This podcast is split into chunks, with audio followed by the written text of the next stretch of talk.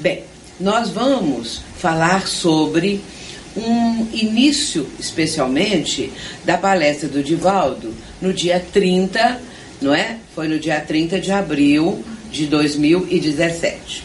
Mas antes de entrarmos nesse texto dele, que é um texto muito denso e muito grave, nós vamos meditar um pouquinho, refletir um pouquinho acerca das condições do nosso planeta. Todos aqui sabem, mas para constar e como é, eu quero fazer um introito para chegarmos aqui, nós temos que fazer uma caminhada mental, não é?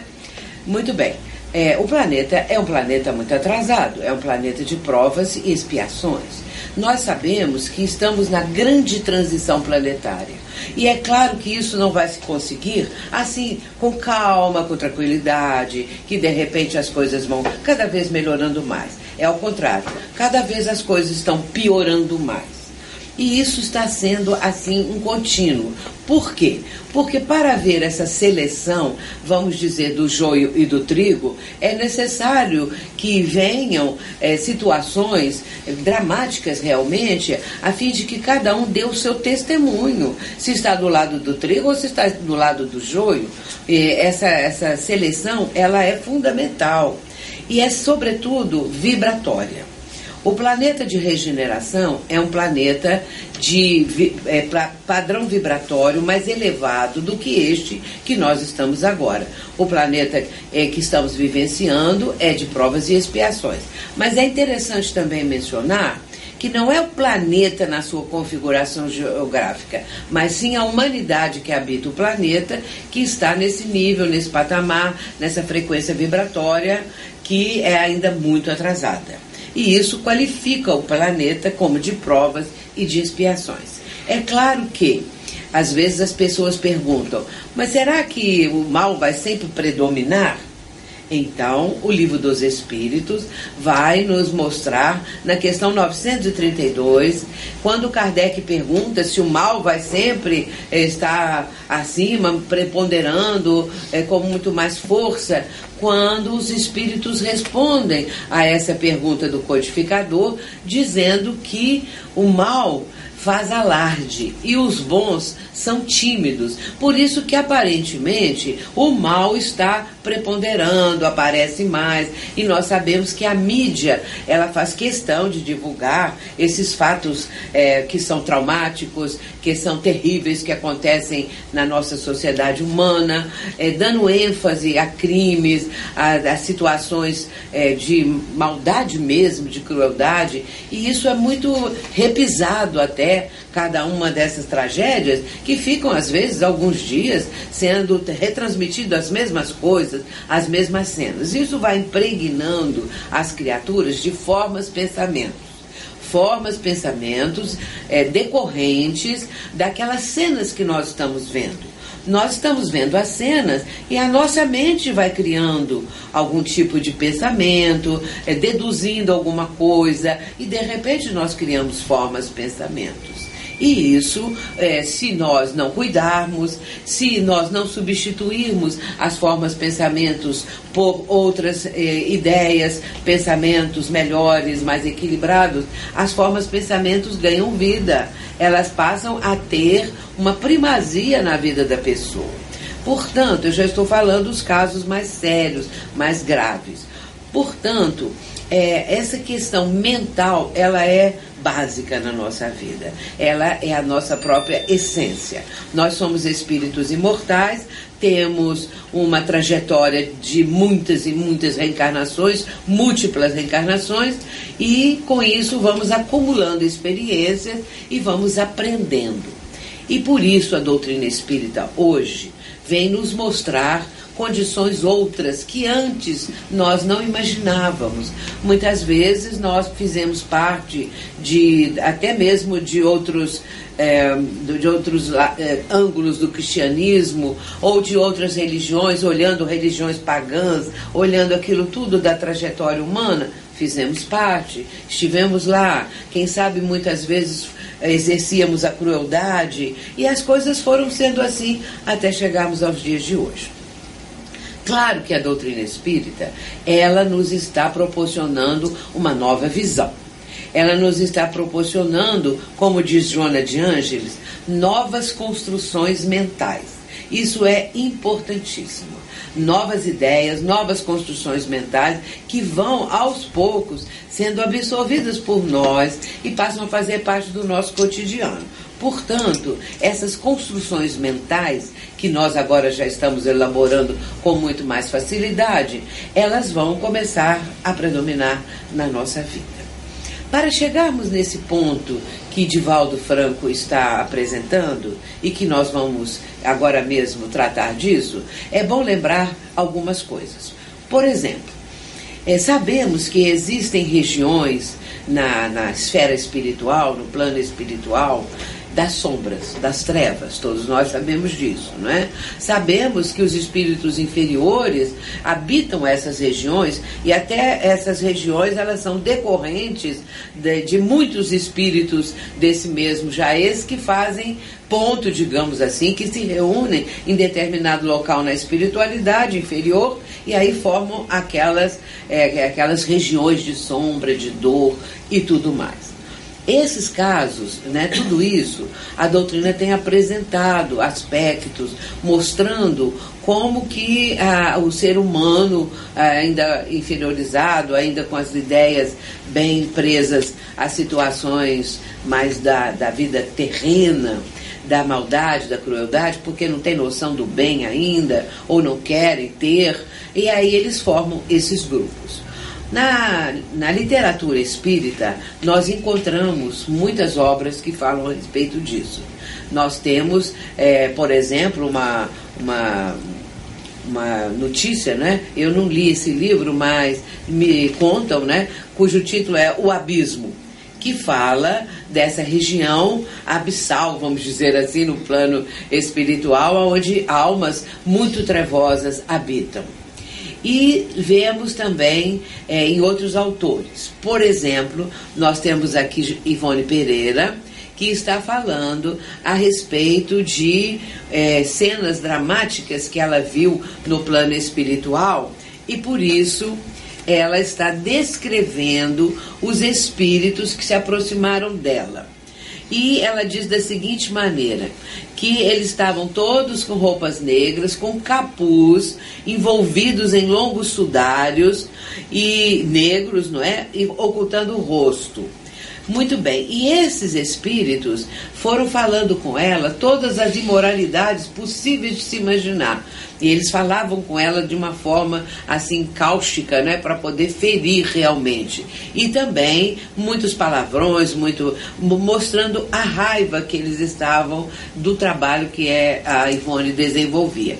E por isso, então, ela estava ainda atendendo eles com amor, procurando amá-los, como ela diz aqui, perdoá-los e tudo mais. E quando eles viram que a Ivone não estava cedendo, nem ficou amedrontada a ponto de sair depressa da cena, fugir ou demonstrar que estava realmente com medo. Mas ela demonstrou exatamente o contrário: coragem, fé, confiança. E aí eles viraram as costas e foram embora, sem antes cuspir no chão, aonde, pé próximo onde ela estava, para mostrar a raiva deles, não é? A ira, a, a, revolta e tudo mais. Mas ela nunca desanimou.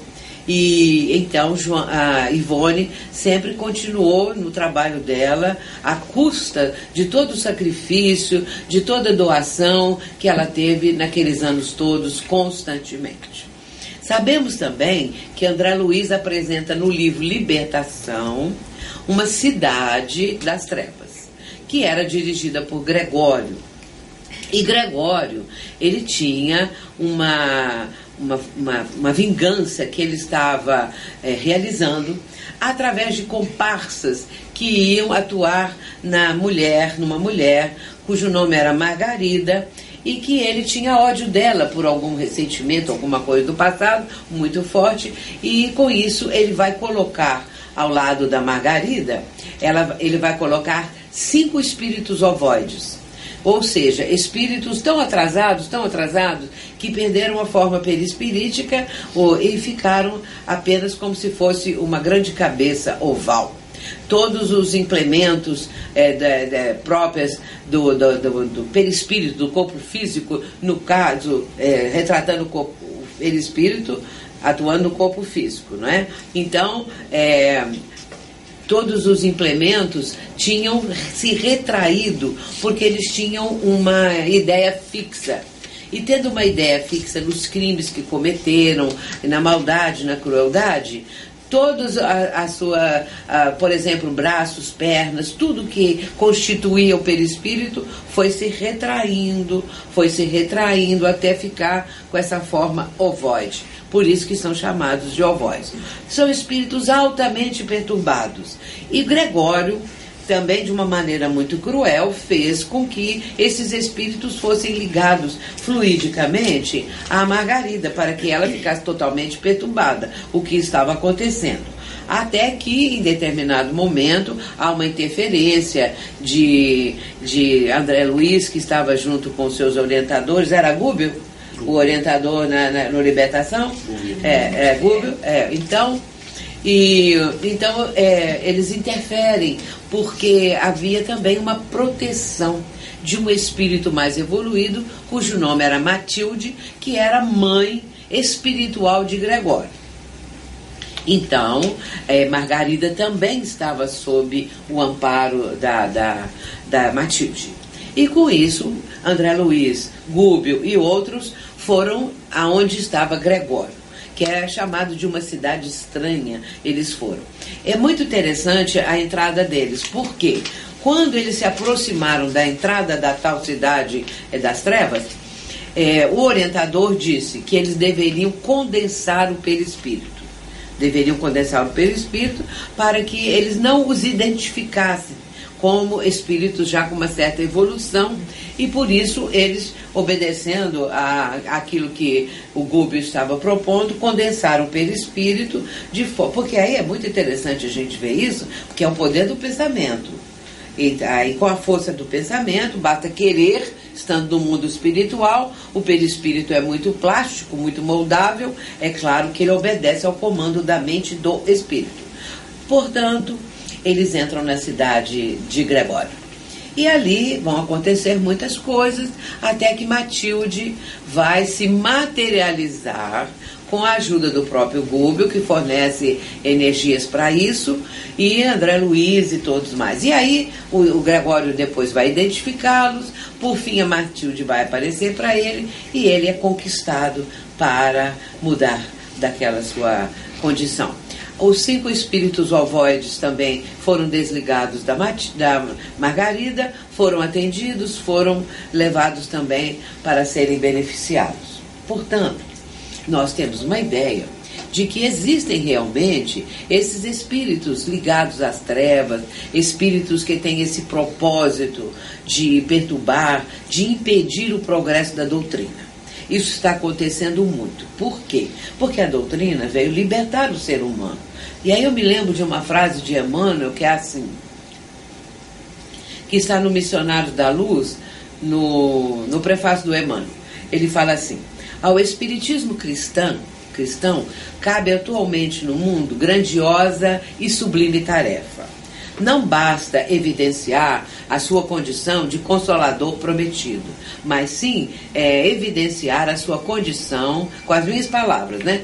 É, é, evidenciar a sua condição de libertador de consciência e de corações. Portanto, o Espiritismo é, segundo Emmanuel, libertador libertador mesmo de consciências e corações. Por isso que o título do livro também foi muito bem dado, Libertação não é? Mostrando que as algemas do passado, as correntes, aquilo tudo se abriu e, a, e os espíritos vão ficando livres.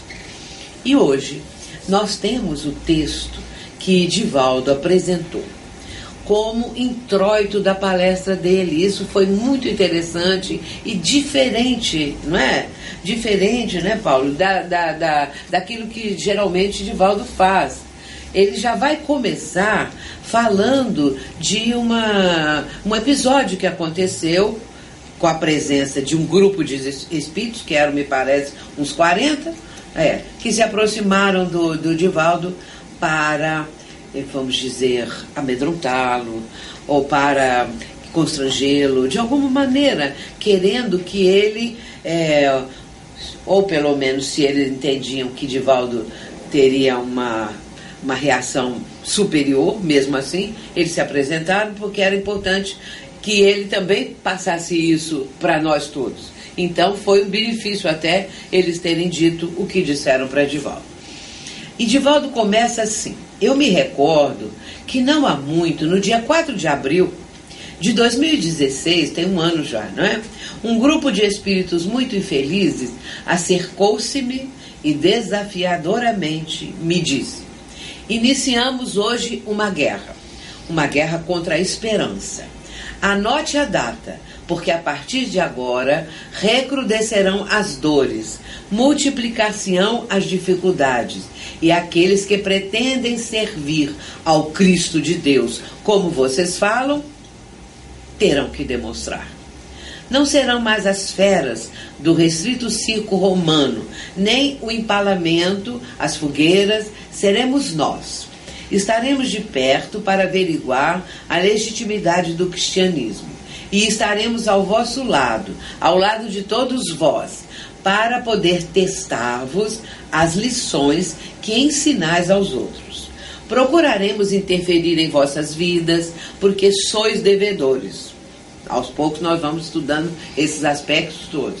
Não nos sentimos na condição de cobradores, mas de material de laboratório para testar a vossa fidelidade.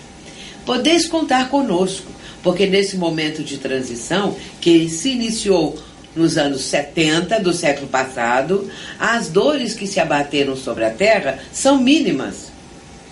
É como se a cauda de um cometa passasse a regular distância, pro provocando alguns leves danos. Mas agora o cometa se volta na direção do planeta terrestre para o grande choque. Contai com a nossa guerra, com a nossa guerra. Estamos em batalha e gostaremos de vê-los chorar, buscar misericórdia, de pregar, desistir. Gostaremos de ver a vossa fidelidade ao Evangelho, a começar de ti, Divaldo, né?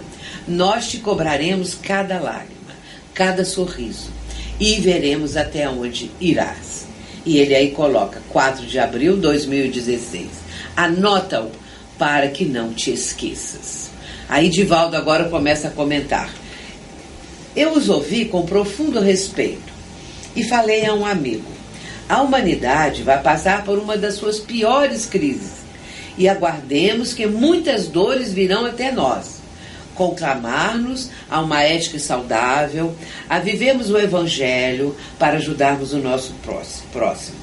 E falei aos mais íntimos da nossa casa, da mansão: muito bom ânimo, pois as coisas vão piorar tremendamente. Oremos para evitarmos guerras, nessa guerra do cotidiano, evitarmos as calamidades coletivas, porque as entidades do mal perfilam-se para impedir a chegada de uma nova primavera. Nós resistiremos e enfrentaremos com alegria, porque estamos a soldo daquele que convidou os servidores da última hora. E nós seremos esses trabalhadores da última hora que, mesmo invitados às lágrimas, teremos a luz suave do Mestre, enxugando-nos o suor e os olhos. Não temamos, não desfaleçamos, que tenhamos a coragem de carregar uma cruz invisível, que não seja vista, e todos os julguem pela aparência, pelo sorriso, pela alegria, mas pelo caráter rígido, pela fidelidade ao bem e ao amor. Agora, Divaldo, ainda continuando. Desde aquela data, eu que sempre desfrutei de muita saúde, tenho sido visitado, como é evidente numa idade bastante avançada, pelos fenômenos orgânicos de um lado e também pela visita desses seres que nunca vi em tão grande quantidade nas cidades, cuja psique forma uma nuvem sombria sobre cidades, sobre povoados, resultado da mescla da psicosfera humana aturdida, dolorosa, sofrida, quase sem esperança. Então, esse primeiro comentário de Divaldo termina aqui.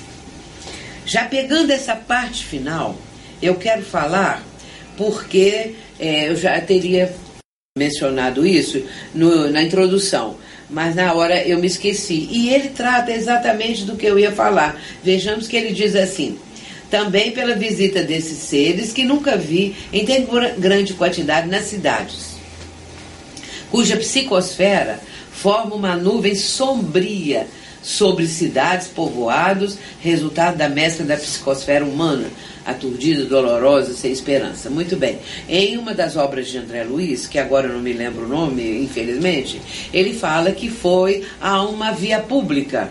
E não diz cidade. É, dá a entender que parece que era o Rio de Janeiro, não sei.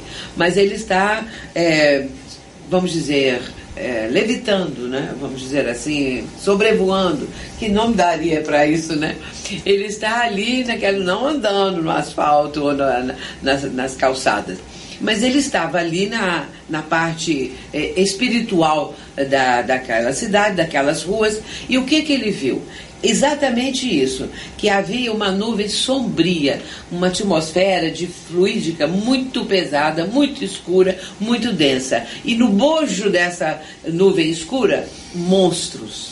Monstros que estavam ali com, com vida. Porque significava o resultado do pensamento das criaturas.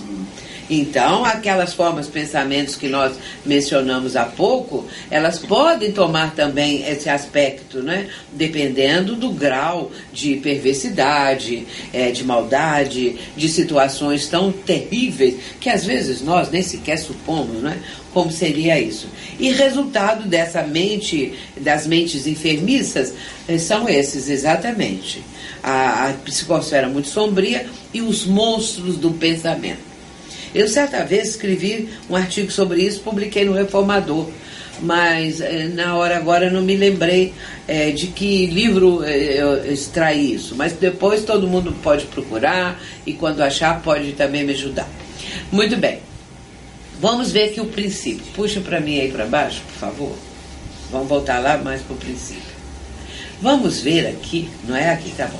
Então, que eles começam dizendo sobre uma guerra, não é? Porque nós estamos na fase da transição planetária e isso não vai ser alcançado sem muitas lágrimas, sem muitas dores. É, nas últimas três vezes que eu encontrei com o Divaldo, com intervalos de meses, às vezes quase um ano, eu falava assim com ele, sempre que dava um jeitinho para eu falar assim mais é, baixinho com ele, para não ficar falando ah, para todo mundo ouvir isso, eu falava assim, Divaldo, que como está a situação espiritual? Já está melhorando? Aí, Divaldo, vai piorar. É, Divaldo, vai piorar? É, vai piorar muito. Aí daí é mesmo que eu estava de novo, Divaldo, e agora? Está melhorando? Já chega... Aí eu pergunto sempre, já chegamos no fundo do poço? Não, dá falta muito. Em julho, eu perguntei de novo julho. E aí eu falei com ele assim, e aí, Divaldo, chegamos ao fundo do poço? Não, vai piorar muito. E agora está dizendo aqui. A, a, a situação é como ele disse, não é para nos, vamos dizer, assustar, nem para ficarmos atemorizados, com medo, essa coisa toda, mas é para prevenir porque estando alerta é muito melhor para nós, não é? Porque vamos vibrar num padrão melhor, vamos ter mais confiança, sabendo que a espiritualidade nos está ajudando e tudo mais. Por isso eles dizem, é uma guerra contra a esperança. As dores multiplicar-se-ão. As dificuldades é, estão também é, cada vez mais se apresentando, se aprofundando. E, sobretudo, aqueles que pretendem servir ao Cristo de Deus, como vocês falam, terão que demonstrar. Teremos que demonstrar, não é? E até aqui, então, é, hoje, aliás, ontem, conversando com o Divaldo, após todo o término de tudo, a maioria já tinha se recolhido, ficamos ali um pequeno grupo, que talvez umas oito pessoas, e aí ele falou sobre isso. Então ele falou como que ele tem tido é, problemas de saúde decorrentes de um assédio que está é, vamos dizer, tirando muito das energias dele. E que ele se recupera muito depois de prece, depois de muita coisa, é às vezes com a, com a palestra, com as pessoas, enfim. É, ele disse que a ajuda é muito grande também. Quando ele falou essas coisas todas, eu disse assim para ele, mas o Divaldo, é, pelo que você está falando aí, por tudo que ele apresentou, você, é, é, nós podemos entender que não fazemos nada. Nós, meus irmãos, não fazemos nada. Diante do quadro que ele apresentou, e isso que está aqui, e diante dele, que já fez isso tudo na vida dele, esses 70 anos, vamos dizer, 90 anos de doação, e nós que não fizemos nem um, um pouquinho mínimo né, do que ele fez, ele está passando isso. Então, de repente, você chega à conclusão que nós não fizemos nunca nada. Aí todo mundo na minha, é o grupo, é, nós nunca fizemos nada em comparação com tudo isso que Divaldo está sofrendo agora, né? Está apresentando. Muito bem, vamos continuando aqui. Aí ele diz assim, que eles vão estar por perto, né? Para averiguar a legitimidade do cristianismo. Estaremos ao vosso lado para testar as lições que ensinais aos outros. Para viver, não é? Para viver. E aí, meus irmãos, também essa questão da vivência. Porque precisamos falar um pouquinho do movimento espírita. O movimento espírita está é, tá, assim, muito difícil porque nós temos, é, além desses assédios todos, né, nós temos aquelas pessoas que dão campo para que essas entidades se aproximem e, e, e interferam e, e prejudiquem. Hoje, nós estamos vivendo uma coisa que um espírito obsessor falou na nossa reunião ano passado. Talvez quase um ano já. Ele disse assim que o projeto deles é a vulgarização da doutrina. Vulgarizar a doutrina. Então, é aquele expositor, aquela pessoa que vai falar sobre a doutrina, doutrina e fica fazendo gracejos, fica fazendo gracinha, conta casos que muitas vezes são é, mais prejudicam do que ensinam. E a gente esquece, não é? A pessoa que está fazendo isso, esquece que o público ali está procurando, às vezes, consolo, esclarecimento das suas dores, dos seus problemas, esperança. Mas essas brincadeirinhas, essas coisas todas, não trazem nada disso, não trazem nada disso. Nem esperança, nem, é, nem ensinamento, é, nem conforto. Então temos que ter muito cuidado, porque a nossa abertura para eles é exatamente isso: vulgarizar a doutrina, é, é, coisas antidoutrinárias que espíritos mistificadores é, influenciam os médios que ficam fascinados e aí é, escrevem livros e trazem é, nas palestras muita coisa que na verdade são antidoutrinárias, não é? Kardec é pouco lembrado e, e junta tudo isso, não é? E aí ele diz procuraremos interferir em vossas vidas porque sois devedores. É a nossa condição, não é? Somos realmente. Somos aqueles alunos dos primeiros momentos, das primeiras horas, ainda incipientes, né? Ainda estamos começando a soletrar as primeiras letras da ciência do infinito e tudo mais. Portanto, como nós somos devedores, é fácil para eles muitas vezes atuar e outra coisa que Joana nos ensina, e que está no livro dela, Rumos Libertadores. Nesse livro tem um capítulo sobre os perseguidores espirituais. E a Joana fala, é, assim vamos dizer, a, como que eles atuam, né? A, a, forma como que eles estão procurando é, influenciar na nossa vida, prejudicar. Então a, a frase é assim: atiram pessoas problemas nos braços da ação enobrecedora. Então, é, quando eles não conseguem com a própria pessoa, eles usam um parente, alguém muito próximo, que não tem conhecimento, que abre a guarda, que deixa, que deixa se influenciar. Então, este parente, este amigo, essa pessoa cuja convivência nós não temos condição de julgar para lá essa pessoa, de empurrar para lá, agora você não fica mais aqui, não temos condição para isso, nós temos que conviver, e aí eles vão esses parentes vão nos impedir de frequentar. Hoje em dia não pode, outro, outro dia tem briga, outro dia isso, outro, é, enfim, criar tumulto de todas as maneiras para impedir a pessoa de ir, para colocar a pessoa é, sem condições, desanimada e vai por aí afora. Porque somos devedores.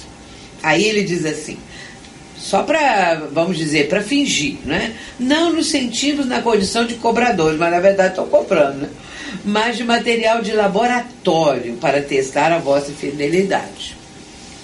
Podeis contar conosco, porque ele diz que essa transição se iniciou desde os anos 70 do século passado. E as dores, desde aquela época até agora, são mínimas e aí vem o exemplo da cauda do cometa, essa imagem muito interessante, né?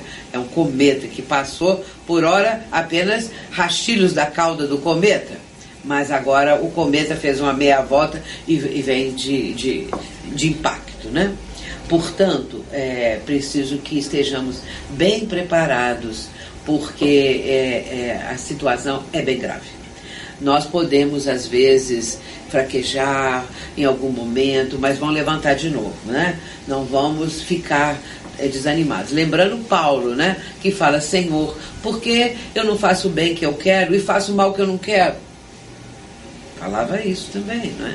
Então, e também se cair, levanta com os joelhos desconjuntados e vai para frente. E aí seria bom se nós pudéssemos avisar nossos familiares, aqueles que poderiam entender isso, né?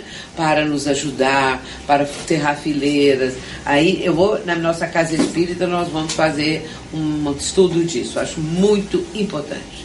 Não é? E aqui, no fim, ele fala: contar com a nossa guerra. E gostariam de nos ver chorar, essa coisa toda. E vem Divaldo depois falando né, do quanto que ele está sofrendo, até na sua saúde, é, está se mostrando mais enfraquecido. E, e sim, enfim, é, ele está sentindo muito isso. E ontem é, nós percebemos isso, né? O cansaço e é, é, o, o, o, organismo, né? Já muito muito solicitado para superar superação em cima de superação, de superação, de superação, e isso faz com que a pessoa, no fim, vai ficando mais é, desgastada. É claro que a proteção, e eu ainda falei assim, e aí a Joana? e os amigos espirituais? Aí ele estava falando que também não pode tirar tudo do nosso caminho. E, e ele falou de Francisco, não é? O quanto Francisco sofreu. E inclusive depois Francisco foi expulso da ordem, né? Imagina uma ordem que ele fundou, que era o ideal da vida dele, depois no ele vai ser expulso. E com tantas dores, com tanto sofrimento, com tantas doenças. E naquela época não tinha nem nada do nós temos hoje, os recursos né, para saúde, para fazer exames, essa coisa toda e tal. É, então, sim, aí é contar com a nossa guerra, ele está dizendo, né? Que querem nos ver chorar, é, pedir misericórdia, essas coisas todas. Mas depois, aqui, Divaldo ainda vai dizer: a humanidade vai passar por uma das suas piores crises. E a gente pensa que já está tão ruimzinho, né? Que eu, eu, por exemplo, faço, faço sempre a pergunta: já chegamos no fundo do poço? Não, ainda não chegamos. Mas que poço é esse que nunca chega lá no fundo, né? Pois é, então, meus irmãos, é preciso é, a, estarmos alertas. Divaldo diz aqui que ele falou com os mais íntimos da casa, lá da mansão, não é? Para que tenham bom ânimo, para orar juntos, para evitar a guerra do cotidiano, entre o lar também, né? As paredes do lar. Muito bem, então, meus irmãos, eu acho que aqui nós já temos um material muito bom para nossa reflexão, porque precisamos pensar muito nisso, não é? Precisamos contribuir. Lá na nossa casa, nós já adotamos, já demos dois anos para cá, não sei se, se mais que dois anos, reuniões de radiação pela paz. Não é? Então a reunião tem essa finalidade de orar pela paz mundial, paz, a paz do nosso país, pela paz mundial, para que também a violência, né, possa ser substituída pela solidariedade, a fraternidade, o amor, essas coisas todas. E como ele disse aqui, somos os trabalhadores da última hora, que mesmo é, convidados a chorar, teremos sempre a luz suave do Mestre. Que não temamos nem desfaleçamos. Que cada um tenha coragem de carregar essa cruz invisível, não é? A cruz da responsabilidade, a cruz do compromisso. Porque todos nós aqui somos comprometidos com a doutrina. A doutrina, meus irmãos, ela é uma mensagem de vanguarda. A doutrina espírita está na vanguarda do tempo. Eu tenho falado muito isso nas minhas palestras. Por quê? Porque o que ela fala não é para hoje. Nós não vamos conseguir implementar isso que a doutrina propõe hoje. Mas hoje nós estamos aprendendo como devemos fazer. Para que agora, no futuro, aos poucos, tudo o que ela ensina possa ir gradativamente sendo adotado. Mas não é nesse minuto que nós vamos conseguir, não é nesse, nessa, nesse momento né, que nós estamos vivendo. Nós, ela, ela está falando para o futuro. Jesus sempre falou para o futuro. Não é desde aquela época, hoje nós somos o futuro daquela época, mas ainda temos o futuro para o qual nós estamos trabalhando. E ela tem esse texto de vanguarda, né? Que Joana, sobretudo, tem uma muitas vezes uma mensagem que é tão avançada, não é? Que a gente às vezes até assusta com certos aspectos que ela apresenta. E aqui, isso aqui é uma coisa ainda que nós ficamos sabendo que está acontecendo, mas também é, temos a, vamos dizer, a conscientização, que é muito importante. Estarmos conscientizados disso tudo, porque nós preparamos um futuro melhor todos os que trabalham no campo do bem. Aí não é só o espiritismo. Todos os que trabalham no campo do bem, que já tem mais fraternidade na sua vida, já estende a mão para o próximo, tem é, uma vivência de mais solidariedade, essas pessoas querem a paz. Eu tenho dito também, por exemplo, é, a, a, a, TV mostra a explosão de um homem-bomba é, lá no, no longínquo é, país. E aí aquela explosão se dá dentro de um supermercado, por exemplo. Aí os corpos estão estraçalhados, aquelas coisas terríveis. Vêm os parentes. Quando a fumaça, o fogo se dissipam, vêm pessoas queridas que têm ali também o seu ente querido que passou por aquilo. Então a gente vê, às vezes a, a TV mostra a dor estampada no rosto daquele pai, daquela mãe, daquela pessoa que está ali, não é? Sabendo que seu ente querido ficou completamente destroçado. Então, essa pessoa quer paz. No, no sofrimento que ela está, ela imagina que precisa ter paz, ela quer a paz. Então, essas pessoas, elas começam a mudar o padrão vibratório. Se, se não tinham um padrão muito bom, começam a melhorar o padrão, não é? Se já tinham, aumentam, melhoram, porque a pessoa quer vibrar pela paz, pela paz mundial. Então, o sofrimento acarreta isso, né? A necessidade de sentir que precisamos mudar. E eu creio firmemente, como diz o próprio Allan Kardec, que o bem prepondera. O bem é, está muito acima do mal, não é? E aí é que a gente não tem noção do número de pessoas que querem o bem, que já são solidárias com o próximo e essa coisa toda. Nós temos esse exemplo de Divaldo Franco. Porque quem mais de perto acompanhou Divaldo sabe das etapas da vida que ele tem vivenciado. Joaquim, por exemplo, que está aqui conosco, não é? Que é uma das pessoas muito ligadas pela vivência dele na mansão, dá o depoimento. Eu estava dizendo na viagem da mansão para aqui, aonde nós estamos agora, eu estava dizendo daquele livro, Meu Coração Ainda Está Aqui, não é? Que é o livro da Maria da Paz, em que os filhos do, da, da Mansão do Caminho, de Divaldo e Nilson, estão relatando de, o seu depoimento do quanto já foram beneficiados, do quanto estão sendo, do quanto receberam de amor, é, porque é um amor muito grande para que depois venha esse jovem que agora tá com, está com 40 anos ou até mais, filhos e, e esposa e família e tudo mais, e falar é, a mansão do caminho é a mansão do meu caminho, como um deles fala, não é? Então é uma coisa emocionante nós falarmos isso, porque é um exemplo para todos nós. É, eu vi Divaldo passar a maior crise da vida dele, em 1962. muito de perto, muito de perto. Então, eu sei da postura dele, de como ele venceu aquela crise, de como ele superou e de como, de todos aqueles que o acusaram naquela época, ele foi o único que manteve fidelidade à doutrina, ao Cristo e tudo mais. Portanto, nós temos esse exemplo. E, e, e isso para nós é um benefício muito grande. Nós, cada um de nós contribui com o Divaldo contribui é, espiritualmente, vibratoriamente, amorosamente, não é? Não precisa trabalhar lá dentro propriamente, porque se nós todos fôssemos para lá, a mansão tinha que fazer outra, outra sede, porque não ia caber. Mas espiritualmente nós vamos espiritualmente nós estamos, não é? O tempo todo vibrando, pedindo, lendo os livros, as obras, e isso é da maior importância, porque Joana, Edivaldo e Francisco representam o consolador prometido por Jesus, agora plenamente instalado.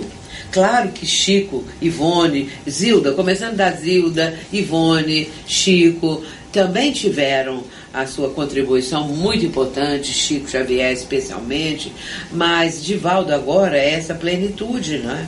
Porque vivenciar essas lutas todas e, e é sempre dando o exemplo de fidelidade, não é? De amor a Jesus, de amor à causa, à doutrina, é algo assim que nos é, também nos faz enaltecer, nos faz crescer, que eu quero dizer isso, nos faz crescer, porque o exemplo dele nos motiva, né? E aí a gente quer também estar, de certa forma, acompanhando os passos que ele, como semeador de estrelas, né, deixa esse rastro de estrelas para nós.